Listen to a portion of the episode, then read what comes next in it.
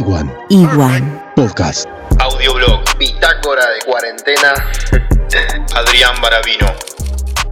Buena gente, ¿cómo están? Acá ya pasando más de 10 días en cuarentena y ya con la noticia de que se va a extender muchísimo más esto. En principio se va a extender hasta el 12 de abril, pero Es importantísimo, como lo había dicho igual en el episodio anterior, tener en cuenta de que no tenemos que andar pensando en cuántos días faltan y en todo caso pensar de que esto es para largo, pero que para bien.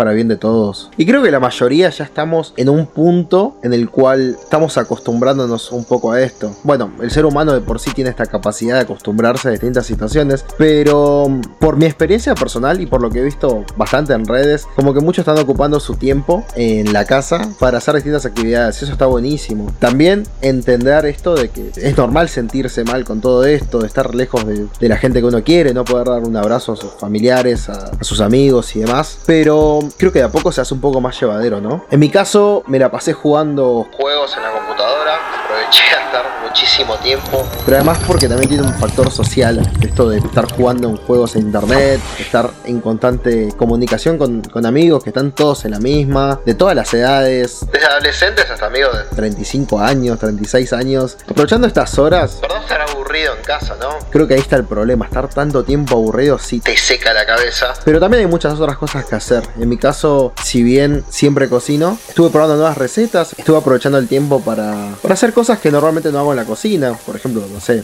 Hacer pan, por ejemplo, tortas fritas y demás. También me puse a, a aprender a tocar un instrumento, aprender a tocar la guitarra, que nunca aprendí y que bueno, es un buen momento para poder ah, usar ese tiempo, ver una serie en Netflix, ver películas, documentales. Creo que De a poco le vamos encontrando la vuelta lo que sí, obviamente, los horarios realmente se me fueron. mal. Me estoy durmiendo a cualquier hora, me estoy despertando a cualquier hora, estoy durmiendo mucho. Pero si esto de las redes sociales me hace entender de que estamos todos bastante similares. El otro día justo veía un meme muy chistoso que aparecía Alberto Fernández y decía, vos Acordate que cuando termine esta cuarentena te vas a tener que despertar temprano para ir al laburo. Y es verdad, ¿no? Hay mucha gente que se está, pero cambiando los horarios totalmente, acostumbrando a dormirse tarde y demás. Y la gente cuando vuelva a tener que ir a la oficina, los chicos a la escuela y demás. Va a ser bastante chocante. Pero bueno, creo que de a poco se va a ir mejorando eso. Quizás hoy estoy muy positivo, pero creo que la mayoría estamos en un punto en el cual la estamos sobrellevando un poco mejor. O me gustaría creer que sí.